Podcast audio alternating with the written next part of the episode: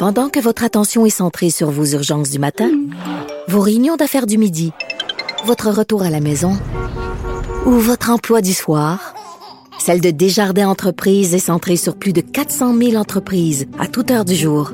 Grâce à notre connaissance des secteurs d'activité et à notre accompagnement spécialisé, nous aidons les entrepreneurs à relever chaque défi pour qu'ils puissent rester centrés sur ce qui compte, le développement de leur entreprise. Alors, euh, Alex, euh, ben, commençons par le bilan des cas, euh, très élevé encore euh, aujourd'hui. Oui, 1599 nouveaux cas qui s'ajoutent, deux décès, mais ce qu'on retient surtout, là, parce qu'on le sait, les cas sont sur une courbe montante, on va continuer à voir les cas augmenter. C'était attendu de la part et de la santé publique et du gouvernement, mais c'est surtout là 22 nouvelles hospitalisations, c'est le chiffre qui inquiète en ce moment vraiment là. c'est le chiffre magique, ça, si monte, on veut. là, ça, ça continue monte à monter. jours, euh, Puis on n'est pas dans comme dans le deux, style, trois. ça monte. Non, Ouais, c'est ça. habituellement, on voyait là, deux, trois cas une journée, des fois 10, là, ça baissait de 8 le lendemain. Là, on est vraiment plus là-dedans. Ça continue à monter. Ça, et c'est ça qui inquiète vraiment la santé publique. Il y a 1500 euh, 1614 cas de variants aussi qui sont rapportés, mais il y en a 16 700 qui sont des cas présomptifs en analyse, là, qui évidemment qui sont dans des cas qui ont déjà été rapportés, dont on analyse en ce moment. Un peu plus de 5000 à Montréal, autour de 3800 à Québec. Donc, c'est sûr, c'est des cas qu'on Ouais. continue à observer. Les variants, on s'y attendait, continuent à prendre de plus en plus de place. Il y a le nombre de cas en Outaouais ce matin là, qui est complètement fou. 290 cas pour la seule région de l'Outaouais. C'est assez, euh, assez inquiétant euh, là-bas. Euh, vaccination qui franchit une autre étape. C'est le début de la vaccination des, des malades chroniques et des travailleurs des, des, services essentiels qui sont à risque. Oui, des personnes qui ont moins de 60 ans, qui ont une maladie chronique, des problèmes de santé. Depuis vendredi, ils pouvaient prendre rendez-vous sur Clic Santé, mais là, ça a commencé, là, la vaccination. On rappelle uniquement à l'hôpital que ça se fait en ce moment. Les personnes qui sont atteintes d'un cancer aussi, dialyse pour insuffisance rénale, qui ont reçu une greffe d'organes, qui sont dans cette catégorie-là en ce moment. Québec qui veulent vacciner à peu près 150 000 personnes à Montréal de cette manière-là. C'est sûr, ça va commencer là, à pincer à certains endroits parce que l'ordre exact là, de, la, de la- de la vaccination pour les, les maladies chroniques, il y a toujours des oubliés. C'est une liste qui est pas nécessairement toujours complète. Alors on va commencer à avoir des Non, gens crier un peu. Il y a un questionnement, il y a un questionnement là. Euh, ça a vacciné quand même là, ces derniers jours, deux journées à 72 000, 70 000, euh, 60, 50. Donc euh, hier, un dimanche, un petit peu moins. Là, mais on- Ouais, 52 705 Ouais, hier mais doses qui ont été administrées. Là, par contre, euh, un, un des phénomènes qui va se produire à partir de maintenant, c'est que là, on commence à administrer des deuxièmes doses au rythme où on administrait les doses il y a quatre mois, ce qui veut dire que euh, dans les doses, dans le nombre de doses quotidiennes, à date, on prenait toujours pour acquis que c'est une nouvelle personne qui est vaccinée. Là. On disait qu'on avait 50 000, mais là, tu vas avoir 50 000, mais des fois, tu vas avoir juste 45 000 ou 40 000 nouvelles personnes vaccinées, les autres étant des personnes qui, c'est important aussi, là, mais qui ont reçu leur deuxième dose, donc ça va ralentir un peu la, le nombre de nouvelles personnes vaccinées. Moi, des travailleurs de la santé, entre autres, là, qui ont leur deuxième rendez-vous. Quoique, puis je parlais à un collègue à moi, là, un ami qui travaille dans le milieu de la santé, il y en a beaucoup, peut-être plus même qu'on le pense, qui ont eu hein, la COVID. Ah, eux ont autour- pas de deuxième dose. Et eux ont pas de deuxième dose au vrai. cours de tout ça, donc ça va peut-être enlever un peu là au calcul. Là, va falloir revoir combien ça va en prendre. C'est vrai qu'on les ça- a pas comptés. On a compté Non, toujours hein? deux doses, mais tous ceux qui ont eu la COVID dans, le- dans le milieu de la santé, bon, ils sont ils sont quand même quelques-uns. En Ontario, on a parlé tout à l'heure, donc euh, les euh, les écoles qui sont fermées, mais il faut dire que le bilan fait trois jours de suite là, qui sont dans les 4000 cas. Ouais, ils ont failli encore là, battre le, le- le record qu'ils avaient eu parce que euh, samedi on avait vu 4400 euh, hier plutôt 4456 nouvelles infections, aujourd'hui 4401. Donc ça continue à monter là vraiment en flèche en Ontario, beaucoup de cas. Doug Ford tout à l'heure, on le disait, qui a annoncé là, que les écoles primaires, secondaires, tout ça est fermé jusqu'à nouvel ordre parce qu'ils sont en semaine de relâche. Et quand ils vont revenir, c'est ce que Doug Ford disait parce que ça fait déjà un petit bout que ça crie dans le milieu d'indication, les syndicats de l'enseignement de la province qui demandaient eux la fermeture complète des écoles depuis une semaine, le ministère de l'Éducation qui accusait en retour de propager la peur dans la population, de faire peur aux gens. Mais là, on a peur, surtout, c'est ce que disait Doug Ford tout à l'heure, que la contamination communautaire, qui est plus forte, disent-ils, que celle dans les écoles, mais ça revienne dans les écoles en retour de la semaine de relâche. Donc, les élèves qui ont passé du temps dans leur famille, passé du temps avec des, des fois des amis, on l'espère pas, mais qui vont revenir à l'école maintenant, pourraient ramener ces cas-là. Euh, on a peur de tout ça et donc, on passe en enseignement à distance jusqu'à nouvel ordre. Il va falloir suivre pour voir quand est-ce que ça va revenir. En ce moment, c'est 27% des écoles publiques à peu près en Ontario qui ont des cas de COVID-19. La fraternité des policiers de Montréal qui euh, n'est pas euh, pas trop intéressé au projet qui était discuté au congrès de Projet Montréal en fin de semaine. En fait, que la, que la mairesse nuance, moi je l'ai reçu ce matin à LCN, en entrevue, elle nuance beaucoup. Mais projet qui est d'avoir des policiers non armés, de désarmer une partie des policiers. Oui, c'est ce qu'elle essaie, elle essayait de, parler justement parce que ça a été débattu au congrès préélectoral des membres de Projet Montréal de revoir la nécessité que tous les agents du corps policier aient besoin d'une arme. Donc on parle, est-ce que c'est vraiment nécessaire d'avoir des agents qui font une intervention communautaire, par exemple, de porter une arme sur eux. Mais là, le syndicat qui représente les policiers de Montréal, lui, s'est insurgé contre ça. Il y a un courriel qui a été distribué aux membres du syndicat qui a été obtenu par les médias. Le président Yves Francoeur de la Fraternité qui dénonce vraiment le manque de pragmatisme du parti au pouvoir à Montréal. Il dit que ça n'a aucun sens de demander aux policiers là, de, de, de se départir de leurs armes dans le contexte, surtout où on est à quelques dizaines de kilomètres à Montréal des États-Unis. Il lui appelle ça la, au, nord d'une frontière poreuse duquel on trouve le plus grand réservoir d'armes à feu de la planète. Il n'a pas nécessairement tort de cette manière-là. C'est sûr, ça peut être inquiétant.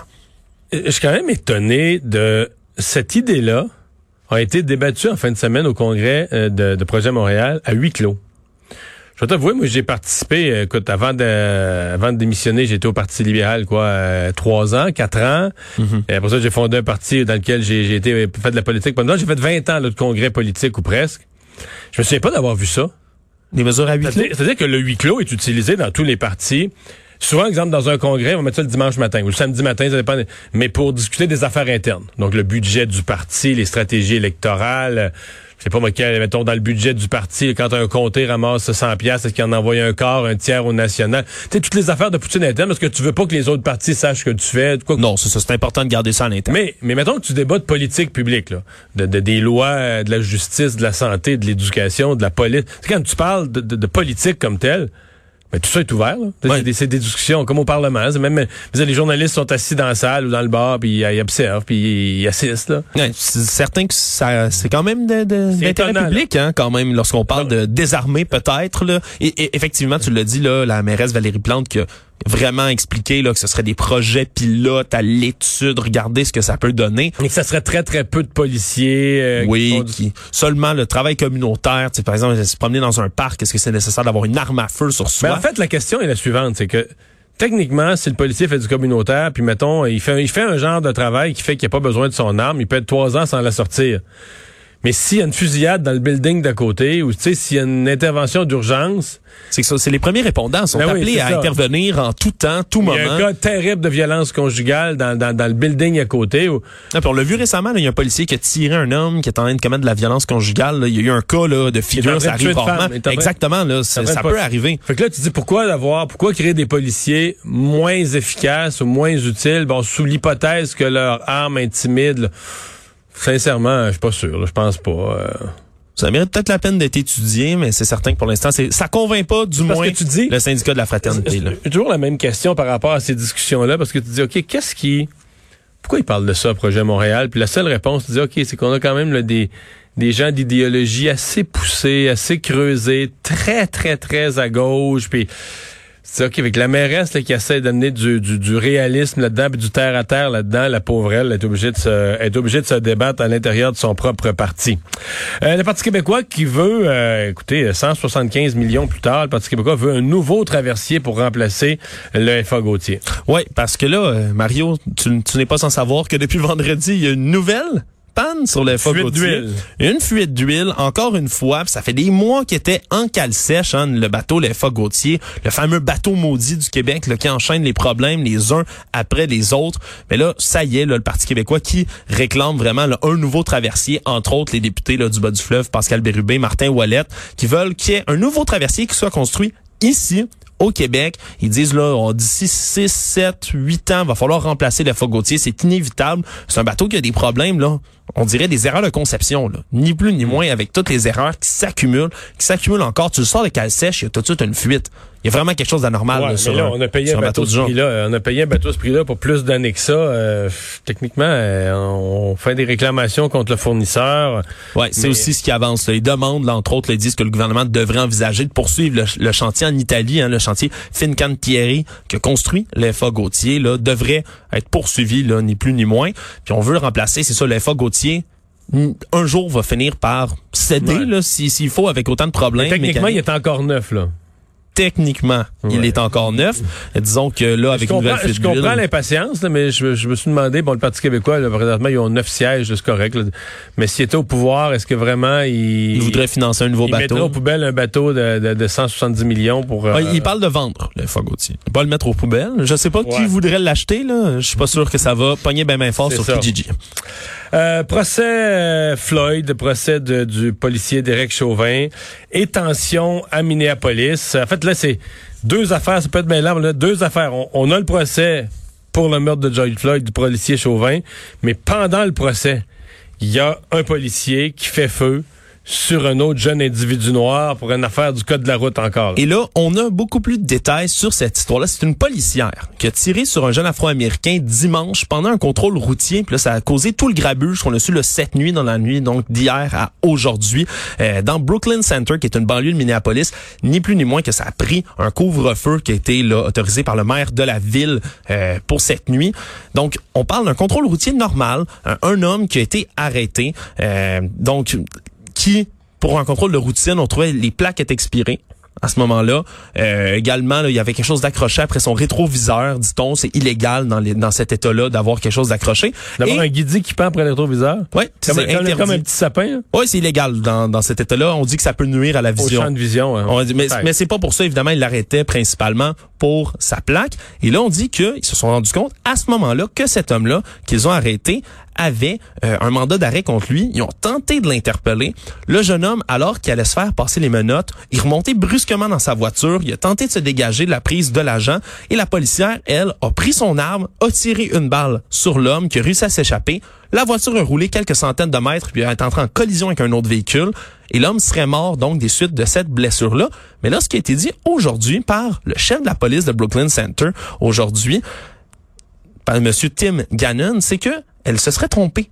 Elle aurait, elle aurait voulu tirer avec un taser à ce moment-là. Elle aurait voulu sortir son pistolet à impulsion électrique pour tirer sur le jeune homme, mais elle aurait attrapé son pistolet à la place et aurait tiré une balle unique Parce que ça a l'air le, qu'elle a même crié taser. Dans, Ouais. dans la version que j'ai vue, elle a même crié taser. Ouais. Mais elle a tiré que ça- mais c'est Mais elle a fini par tuer Dante Wright, qui est ce jeune homme de 20 ans, là, c'est tout jeune. toute, toute qui s'est une fait- erreur. Là. Ah ouais, ouais, toute une erreur. Ils disent en plus que c'est une policière d'expérience. Puis on s'explique mal pourquoi elle se serait trompée d'arme à ce moment-là. Là, il y a plusieurs appels évidemment pour renvoyer cette policière-là. Le chef de police pour l'instant qui a dit qu'elle avait le droit de se faire entendre, mais tu l'as dit, tout ça se passe sur fond de procès de George Floyd, euh, plutôt de Derek Chauvin, le meurtrier de George Floyd, meurtrier présumé de George Floyd dans cette histoire-là. Et ça continue là aujourd'hui. Là, on entendait entre autres là un cardiologue qui est interrogé par l'accusation aujourd'hui et lui maintient sa version. George Floyd est mort d'un arrêt cardiaque en raison d'un manque d'oxygène.